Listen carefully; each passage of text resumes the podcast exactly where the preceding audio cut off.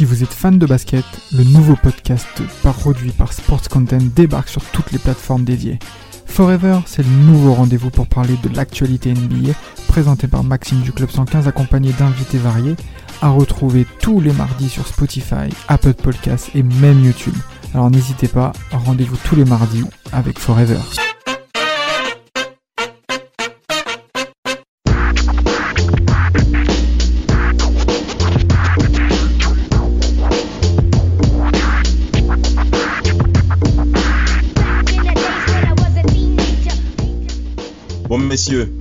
Tour de table. Ce soir, on a affaire à deux gros stratèges. On avait déjà, on avait déjà fait un duel entre Phil Jackson et Pat Riley qui avait bien entendu déboulé sur la victoire de Z Master, The Master Z, n'est-ce pas, Rafik? Mais là, ce soir, ouais, ouais, ouais. Mais ce soir, on va attaquer, on va attaquer deux gros mecs qui savent appuyer sur le champignon, on va dire. Sur le turbo, ils savent le mettre. ouais. ouais, exactement. Si t'as pas une VMA à 22, t'es cuit. Eh, t'es KO de chez KO, mon gars. On parle bien de Don Nelson et de Mike D'Antoni. Alors, euh, avant de commencer, euh, de rentrer dans le vif du sujet, est-ce que vous connaissez le nombre d'années en carrière de coaching qu'a fait Don Nelson? Et euh, sur à peu près 50, c'est ça? 50 ans de basketball, 50 ans, pile. 14 ans de carrière en tant que joueur et 36 ans de carrière de coaching. Alors, effectivement, revenir sur le coaching, euh, là, on a affaire à un mastodonte, hein, euh, Vlad. Oui, euh, mastodonte et euh, surtout un grand visionnaire du, du basket dans la globalité.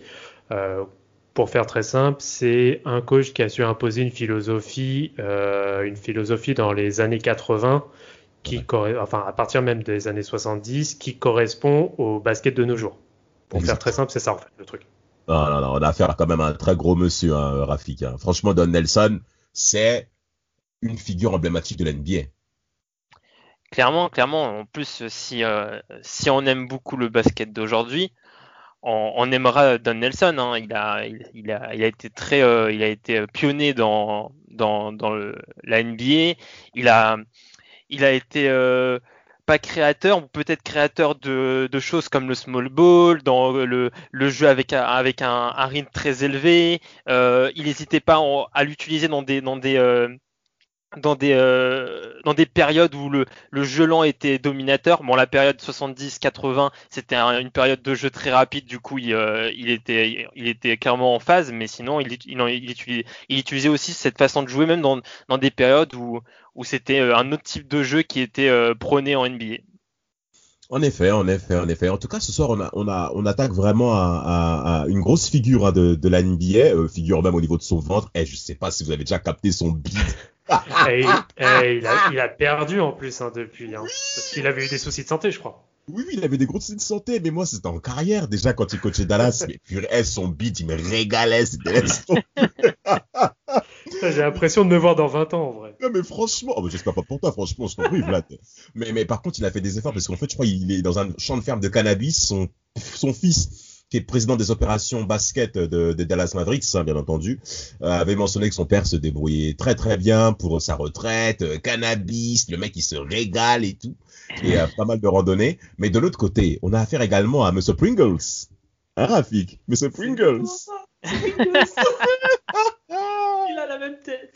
La même ganache, le même sourire. Les mêmes yeux, la même Pareil, moustache. pareil, pareil. Eh, c'est trop. Photomontage oblige. Mac d'Anthony, Rafik. Allez, on y va. Ah bah Mike D'Antoni, bah c'est euh, c'est le, le coach qui a poussé certaines idées euh, d'il y a 20 ans, 30 ans, comme celles euh, installées par Don Nelson. Il les, il les a reprises et les a poussées à l'extrême. Vraiment, par exemple, le small ball. Il y avait toujours quand même un grand dans le small ball. Bah là, hop, on enlève, on enlève le, pivot et on met un petit en tant que pivot. Le, le, le temps de possession, on passe, c'est, c'est, on- on- c'est plus, euh, c'est plus euh, 10 secondes, euh, c'est plus euh, un shoot après 10 secondes, c'est, c'est un shoot avant 7 secondes, puis même un shoot avant 6 secondes euh, aux, aux Rockets. Il a, il a vraiment poussé euh, au, paros, au paroxysme certaines idées euh, euh, NBA. Exactement. On parle quand même là de deux coachs qui. Alors, il y en a un qui fait quand même bien plus, je pense, l'unanimité que, que l'autre, mais le, le deuxième vraiment sème la discorde dans le monde de la NBA actuelle, pour pas citer Mike D'Antoni. À ce point-là, développe, va jusqu'au bout, mon gars. Ah bah c'est que bah, après ça s'est aussi vu un peu sur sur la carrière de coach de Nelson, c'est que ce sont, oui, ce sont deux précurseurs, euh, deux des plus gros euh, précurseurs sur tout ce qui est en effet small ball, jeu rapide, run and gun à tout va. Euh, comme tu as dit, Rafik, c'était le 7, voire même le 6 or less.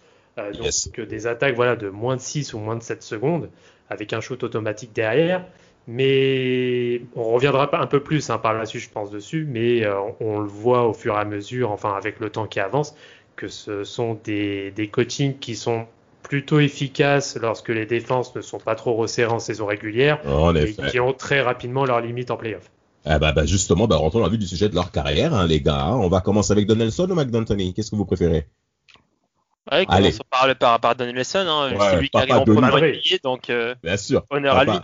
Honneur à lui, honneur à lui. Bah tiens, bah, Rafik, bah commence. Il a commencé avec tes bugs, je crois, non? Tes mecs en vert, là. non, mais c'est vrai qu'il a. Non, mais que c'est étonnant qu'il ait commencé avec. Euh, moi, j'ai été étonné de, de, de voir qu'il ait, qu'il ait coaché les Bucks parce que honnêtement, quoi, Milwaukee, c'est pas une franchise sexy. Je vois pas un jeu sexy à Milwaukee. Hein. Je vois vraiment du, du demi-terrain euh, euh, avec grosse défense. Tu vois, un jeu S, quoi. Tu vois, ça. Ça m'a étonné qu'il ait coaché là-bas, mais en tout cas de, de très belles années là-bas. Il a, bon, il a, il a, il a fait quand même une saison à, à 60 victoires. Hein. C'est quand même une, saison hein, euh, avec, avec Milwaukee. Mais euh, après, voilà, il a, il a pas non plus euh, gagné de titres avec les Bucks. voilà, après, c'est quand même, ça remonte à, aux années 70, début 80. Hein. c'est, c'est, c'est quand même très lointain. C'est pas, c'est pas des joueurs ou, que j'ai connus, etc.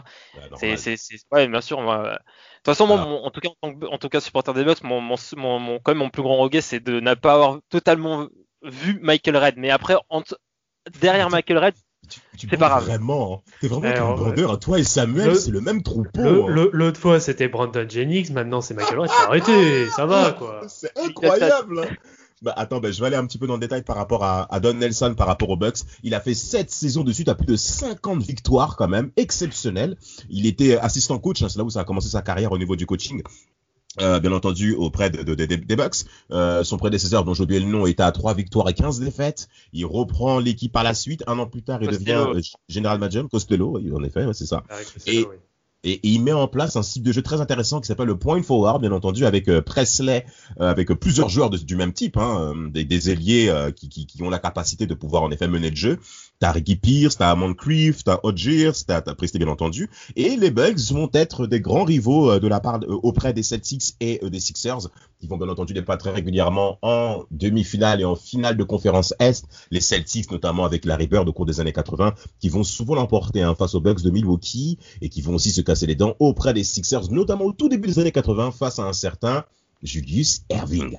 Et en tout cas, c'était quand même un, très bon bilan de la part des, de Donaldson qui part été 87 euh, justement à une franchise euh, très intéressante qu'on voit régulièrement et que beaucoup de jeunes apprécient beaucoup, c'est les Warriors, hein, Vlad. Hein. Qu'est-ce que t'en penses? Ah, c'est euh, c'est vraiment, on va dire, l'explosion de, de, son coaching. Mais pour juste revenir une petite seconde sur sur son épopée du Wisconsin, mhm. le truc, c'est que avant d'accepter son son rôle de, de coach euh, auprès des Bucks, euh, il a failli, on a failli passer à, côté de l'un des plus gros coachs en effet de l'histoire parce que le ah gars avait trois choix en sortant de carrière. C'était soit de devenir vendeur de voitures. vendeur de voitures Vendeur de voitures, sachant qu'en plus sa famille avait déjà, un, avait déjà en plus un restaurant à côté dans l'Illinois, etc. Euh, C'était donc soit vendeur de voitures, soit un arbitre arbitre oh, NBA, ou sinon d'accepter un d'accepter un rôle de coach, de coach assistant. Donc voilà, parenthèse euh, parenthèse fermée. Alors après, bah, les Golden State Warriors, bon là, on, on, connaît l'histoire, hein, sachant que euh, on est euh, revenu sur ces sur ces affaires à plusieurs reprises. Ah Mais voilà, c'est là où il monte le fameux Run TMC. qui va faire vraiment la, la, gloire de, de la baie euh, pendant, oui, pas très loin de 10 années, alors c'est peut-être plus de l'ordre de 7-8 ans, où on a eu vraiment avec les, voilà, avec le vrai, là c'est un vrai Big Three à l'époque, hein, Mitch Richmond, Tim Hardaway et, euh, et derrière Chris Mullin, tout à fait. Euh, voilà, on connaît après le, contenu de ce jeu où c'est vraiment du jeu, mais là vraiment rapide comme j'avais, comme jamais. Et c'était un peu, on va dire une sorte de, un peu une sorte de showtime entre guillemets du pauvre. Rapide comme jamais. Voilà. Rapide comme jamais. Rapide comme jamais. Rapide comme jamais. Comment tu veux que je rebondisse derrière ça Il a été coach de l'année 92 hein, auprès des Warriors qui ont fini troisième de la conférence Ouest. Hein, troisième de la conférence Ouest. Alors, ils se font surprendre, ils se font siper par euh, les Sonics 92 euh, 3-0 euh, au premier tour. Mais il a été également coach de l'année en 83 et 85, hein, monsieur Donaldson. Alors, pour terminer sur les Warriors graphiques, excuse-moi Vlad, je t'ai coupé. Hein. Dis-moi, quels sont tes, tes premiers a priori par rapport à, à Don Nelson et à son début de carrière, notamment aux Warriors, hein, Monsieur Zazou euh, bah En tout cas, euh, ce qu'il a construit avec le Run TM6, c'est très beau, euh, dans le sens où déjà, bah, on, on, a déjà parlé dans, dans, dans, dans un podcast, mais euh, enfin, euh, il y a l'histoire avec Chris Mullin. Donc il a, il a été vraiment, il a, il a, il a, il a, il a eu une posture de psychologue euh, il y a aussi le fait que, en fait, euh, il, euh, il mettait, il faisait en sorte que, que les joueurs puissent être créatifs entre eux, que, que par exemple ce trio, Chris Mullin, Mitch Richmond et Tim Hardaway euh, soient créatifs entre eux sans mettre en place de système. Tant que ça se passait bien, ils ne mettaient pas de système en place. En fait, ils, il, développait ses joueurs de, sorte à ce qu'ils puissent euh, produire du jeu ensemble, sans, sans, imposer de système. Et ça, c'est une grosse marque de confiance, une grosse marque de confiance aussi en lui-même, hein, de laisser quand même euh, ses joueurs s'exprimer. Et euh, c'est ça que je retiens de Danielson. Hein. Il y a, y, a, y a, des coachs en NBA ou même dans d'autres sports qui ont peur de, de, faire, de, de faire confiance aux joueurs, mais il faut aussi faire confiance aux joueurs. Exactement. Et ça, il l'a très bien fait, je trouve. Oui, bah ça, ça se, de toute façon, ça se traduit vraiment sur tout le long de, de sa carrière, où il a eu en effet des euh, toujours quand même des rosters avec des joueurs de talent. Hein. Ça, il faut dire, faut dire ce qui est entre Nash, Nowitzki, Baron Davis, etc. Mais c'est surtout, c'était beaucoup plus, moi je trouve, alors en dehors du euh, playmaking qu'il pouvait euh, proposer, c'était surtout aussi un excellent manager. C'était quelqu'un qui était capable de mener ses hommes et réussir à, à, trouver justement une cohésion dans toutes les équipes qu'il a réussi à mener. Et ça, c'est quelque chose de très fort que tout le monde n'arrive pas à le faire, notamment sur toute une carrière. Exactement, c'est bien que tu parles de ça.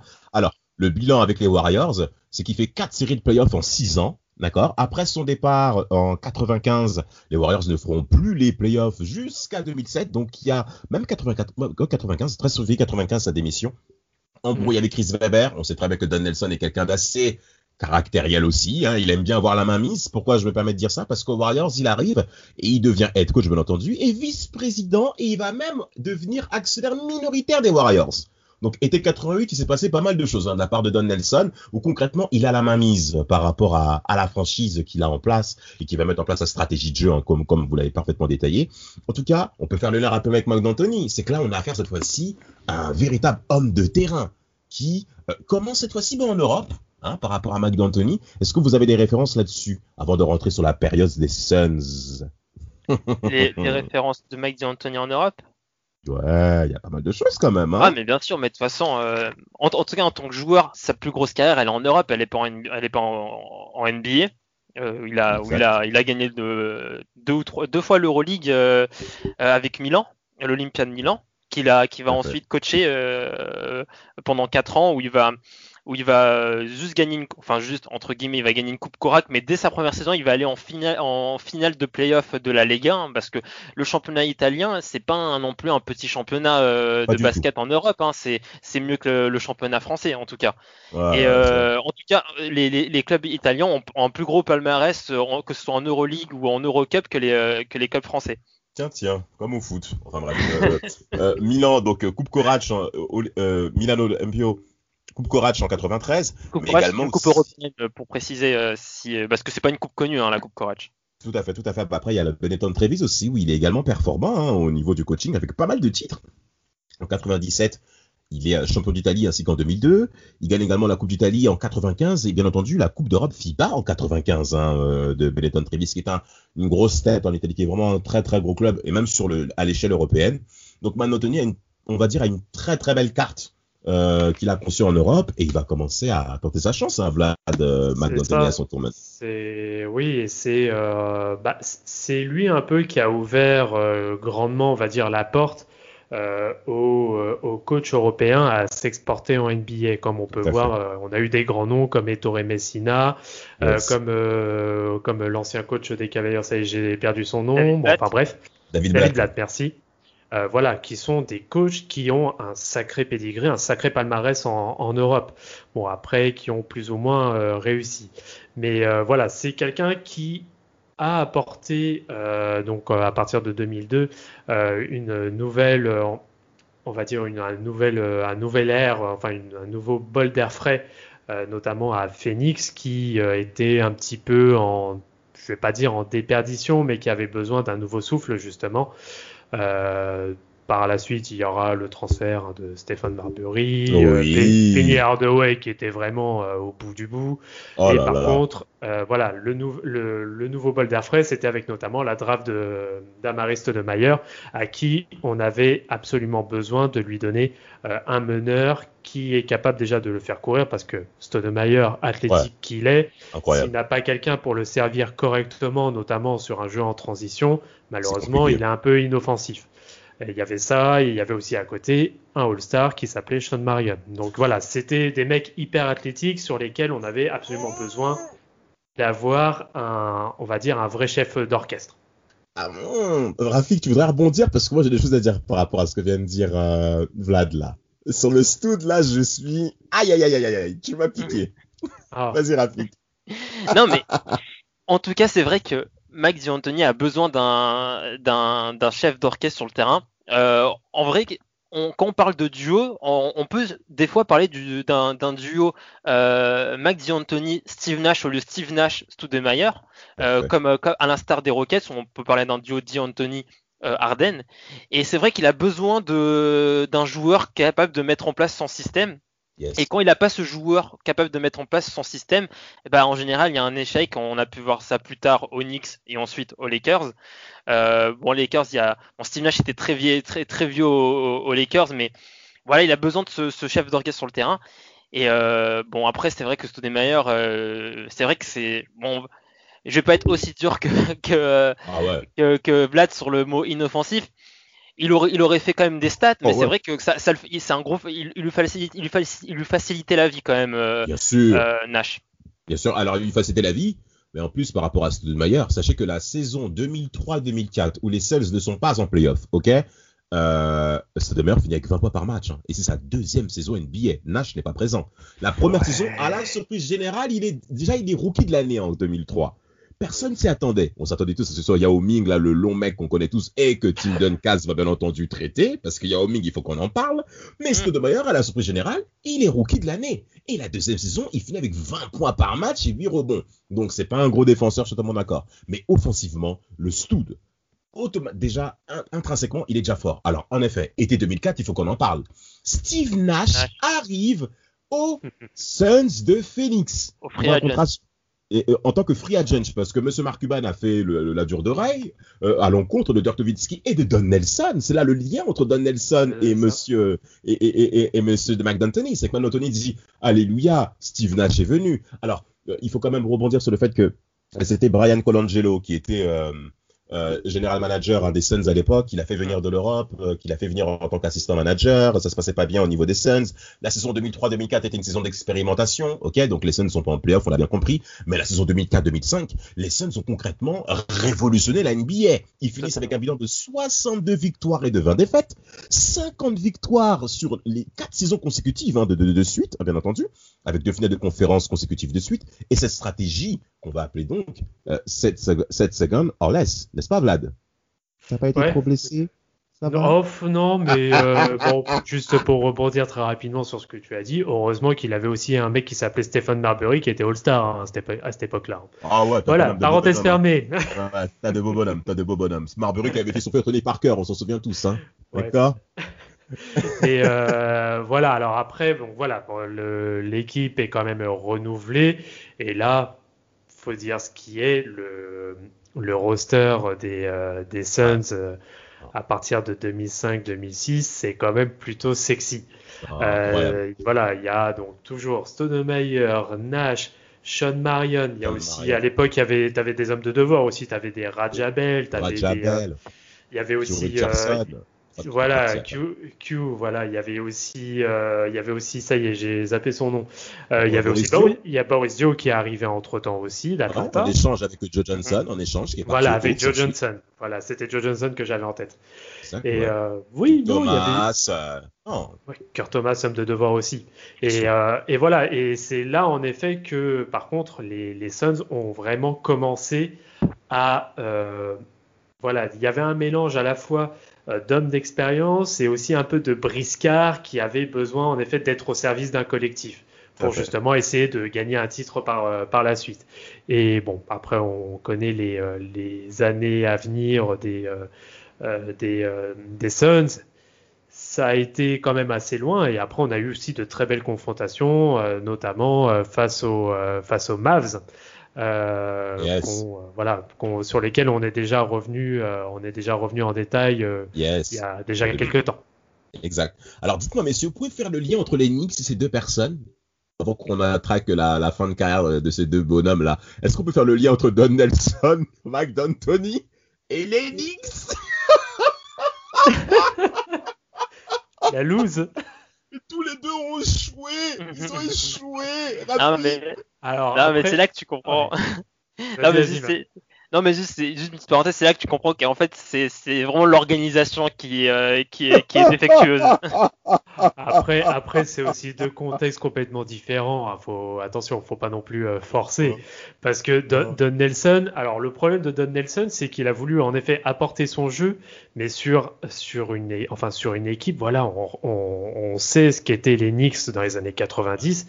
C'est une équipe défensive à 100%. Alors que lui, il a voulu justement amener le jeu rapide et, en plus, il avait même menacé de, de trade Pat Ewing pour Shaquille O'Neal. C'est excellent. Excellent. Quelle audace de ce monsieur. Traiter eh. la figure emblématique de la franchise des années 90 quand même. Mais t'imagines, n'empêche, le what if que ça entraîne? Ouais. Franchement, il y, a de quoi, mais il y a de quoi te faire rêver. Hein. Mais c'est là où on voit quand même que New York, même si c'est pas une équipe qui gagne, c'est quand même une très très grande institution. Tu ne viens pas en étant un grand nom pour bousculer une institution. Et c'est ça la force des grandes équipes. Et c'est que le Paris Saint-Germain doit apprendre.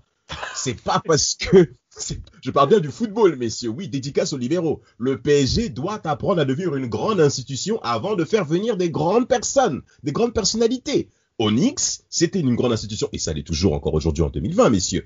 Mais Don Nelson et les ça ne colle pas en termes, en termes de culture de jeu.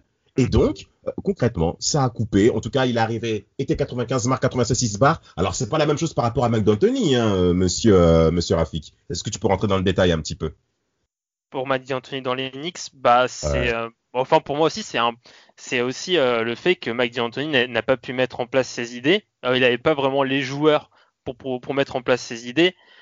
Et euh, bon, aussi, il, reprend une équipe quand même euh, bah, au, au, fond du gouffre, hein, euh, avec euh, Isia Thomas euh, qui, qui, qui, réalise de mauvaises saisons en tant qu'head coach au Très, très mauvaise, très, très, très mauvaise.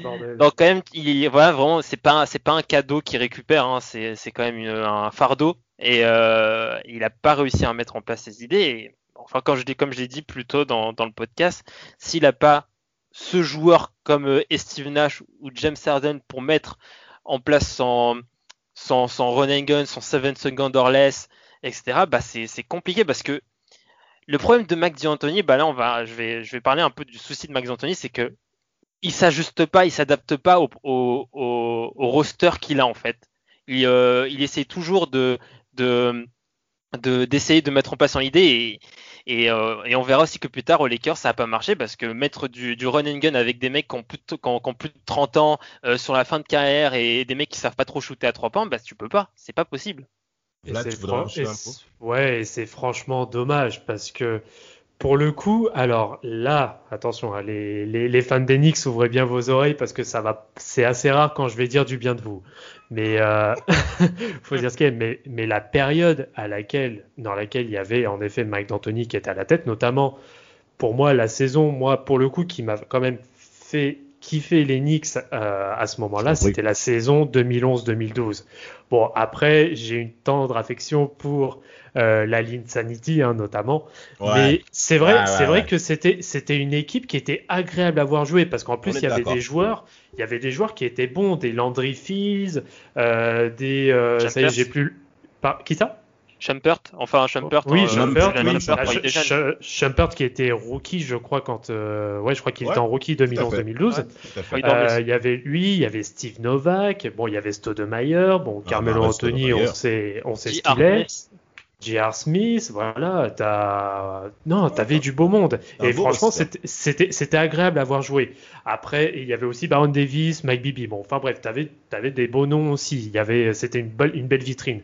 Mais malheureusement, on l'a vu. Ah bon, après, euh, on avait le rouleau compresseur euh, hit euh, au premier tour des playoffs, bon, qui voilà, ça s'est terminé en 4-1.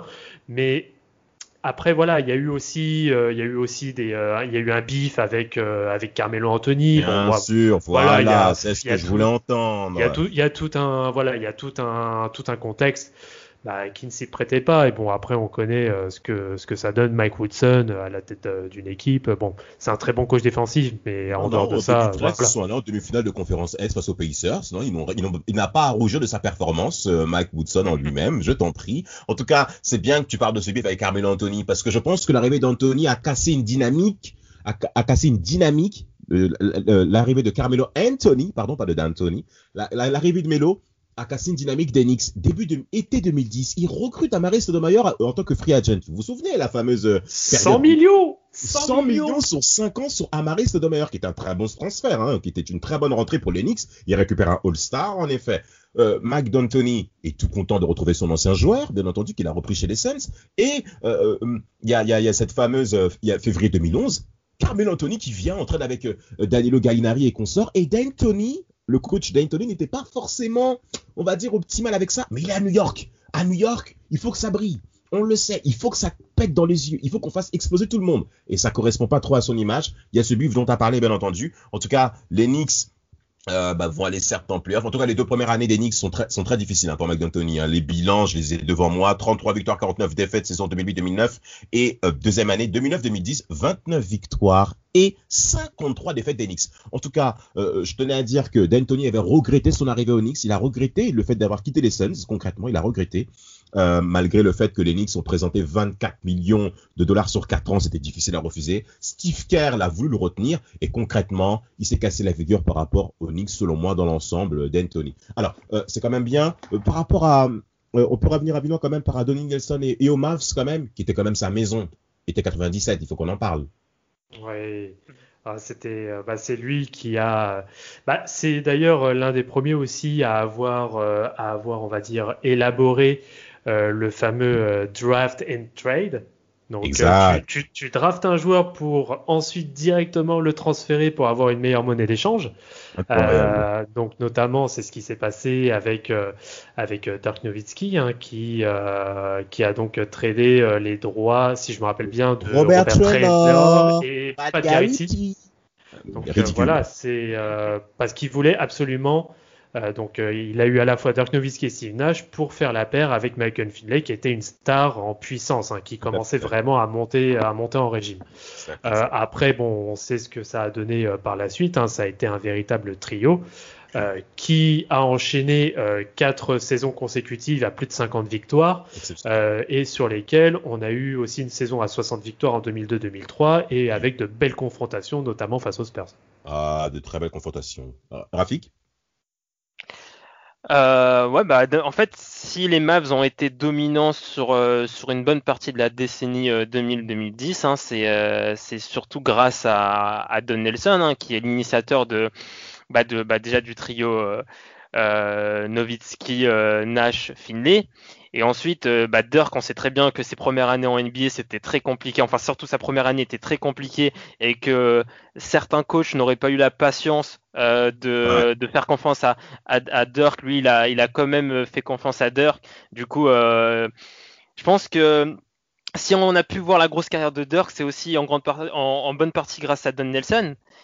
Et, euh, et, voilà, hein, et vraiment, euh, euh, il, fait, il, a fait du beau boulot avec les, avec, les Mavs avant de. 8 ans, de, 8 ans de hmm carrière. 8 ans aux Mavs, 8 ans. Et avant de repartir aux, Warriors, où là, il va. Il va on va, il va créer ce, ce We Believe, il va, il va, il va prendre ses, ses, revanchards là, les Steven il en, il en, a parlé au début de, de ce podcast, euh, Vlad, sur comme il est capable de, de créer de la motivation euh, au sein d'une équipe. Bah, c'est ce qu'il a fait, il a très bien fait avec euh, avec les, les, Warriors We Believe, avec des, des revanchards comme Baron Davis, Stephen Jackson, Stephen Jackson, euh, voilà. exactement. Et, euh, et, là aussi, ben, en plus, c'était les Warriors étaient, étaient, euh, étaient complètement au, euh, au, fond du gouffre hein, quand, il, quand il les reprend. Et il, est, il arrive à les remettre en, en playoff. Donc ouais, vraiment, en tout cas, c'est vrai que cette période, cette décennie 2010 de, de, de Nelson est vraiment pas mal. même, si elle est pas titrée, elle, même si elle est pas titrée, elle est, elle est pas mal. En fait, c'est pas un loser en tout cas. Non, non, absolument pas. Il faut quand même mentionner, pour terminer avec les Mavs, euh, le, départ de Sidney, je l'ai fait très mal. Il avait vraiment perdu. Il y avait une cassure avec Mark Cuban. Euh, il a laissé le poste à Avery Johnson mars 2005 parce qu'il estimait que Avery Johnson, qui était son adjoint, commençait à avoir plus de pouvoir euh, auprès des, joueurs. Donc il a concrètement démissionné, il a concrètement lâché la, lâché la main. Il part aux Warriors 26 août 2006. Il remet en jeu ce up tempo. Euh, et, et, MIP sous sous, euh, sous, sous, euh, sous euh, Monsieur Donny. Et concrètement, la fin de saison 2006-2007 est exceptionnelle avec, en, termes de saison régulière, 16 victoires et 5 défaites, ce qui amène les Warriors en playoff avec ce fabuleux premier tour que, que, que, qu'on a bien entendu et qu'on va bien entendu évoquer. En tout cas, par rapport à, à Mike D'Antoni, euh, les Lakers concrètement, on peut dire que c'est quand même un échec. Parce que le... Non, mais pourquoi tu commences à rigoler? Pourquoi tu commences à rigoler? Non, mais est-ce que, est-ce que ça vaut réellement le coup d'aborder ce sujet? Non, mais en vrai, il n'y a, a aucun enseignement Non, ah oui, non, en fait, une catastrophe. Non, mais c'est une catastrophe. Et moi, j'ai envie de finir Dwight Howard lorsqu'on fera un prochain podcast, les gars. Dites well, il va tout prendre sa race. Moi, je veux dire ce mec-là. Non, non, non, non, non, Parce que début de sa carrière. dur avec lui. Non, mais attends, au début de la carrière, il faisait le mec pasteur. Ouais, j'ai des pasteurs, Jésus-Christ, il est mort à la croix. Attends, mon gars, moi, je vais te finir, poteau. Je vais te finir. En tout cas, en tout cas, j'ai pas apprécié de la part de Mike D'Antoni avec euh, Pogazol, le fait qu'il le sort du banc, c'était vraiment pas ça. Kobe Bryant a vraiment très mal pris. Et puis sa période de Rockets par rapport à Mike D'Antoni, les gars, on peut le dire, hein, ça va dans tous les sens. Mais moi, je veux revenir sur toi un peu, Rafik. Euh, juste un tout dernier mot, c'est par rapport à.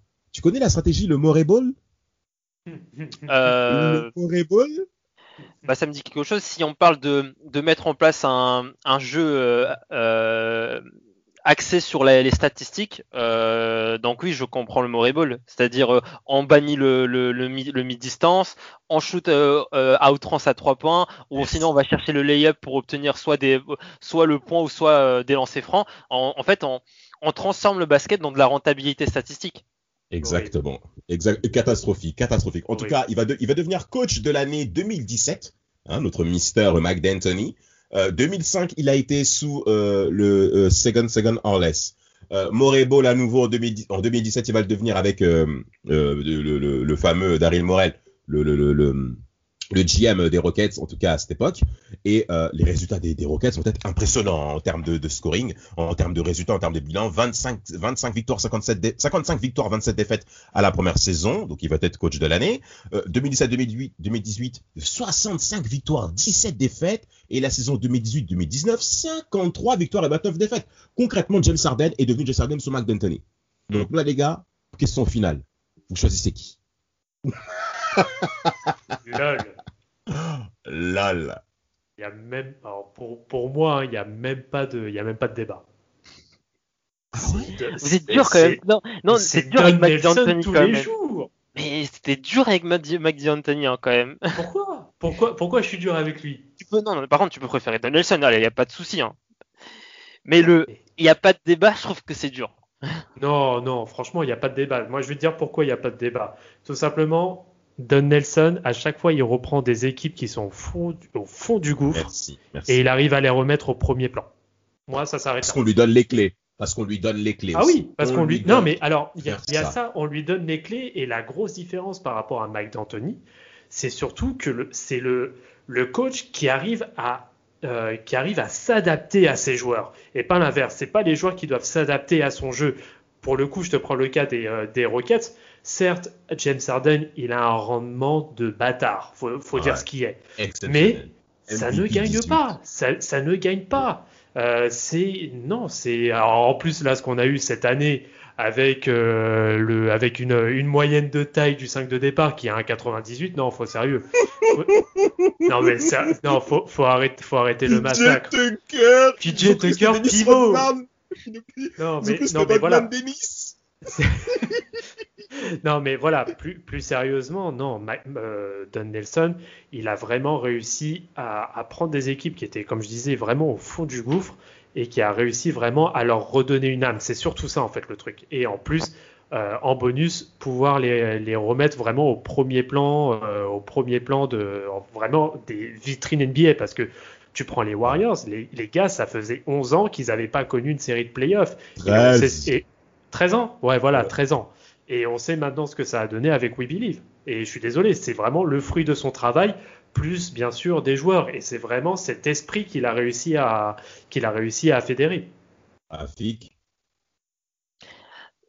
Moi, en tout cas, bah, c'est vrai que, que en tant que en tant que, que coach, Don Nelson, quand même, il est, il- ce qu'il a fait, c'est vrai que c'est plus fort que Mike D'Antoni. Ça demande beaucoup plus de de d'humain entre guillemets.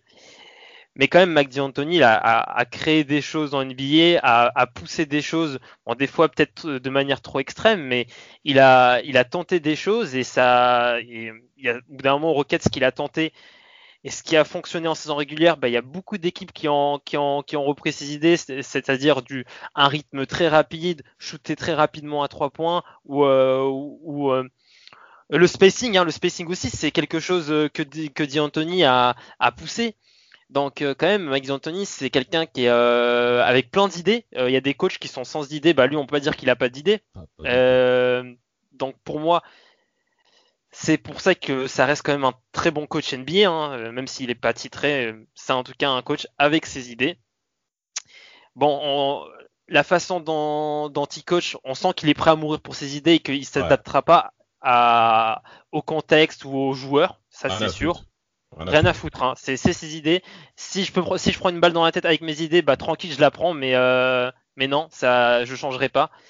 C'est ce qui est dommage. On va dire pour moi, c'est ce qui est dommage pour Mike D'Antoni. Hein. Euh, je pense que s'il avait ce, ce, ce, ce petit degré d'adaptabilité, il aurait pu avoir un titre. Je pense.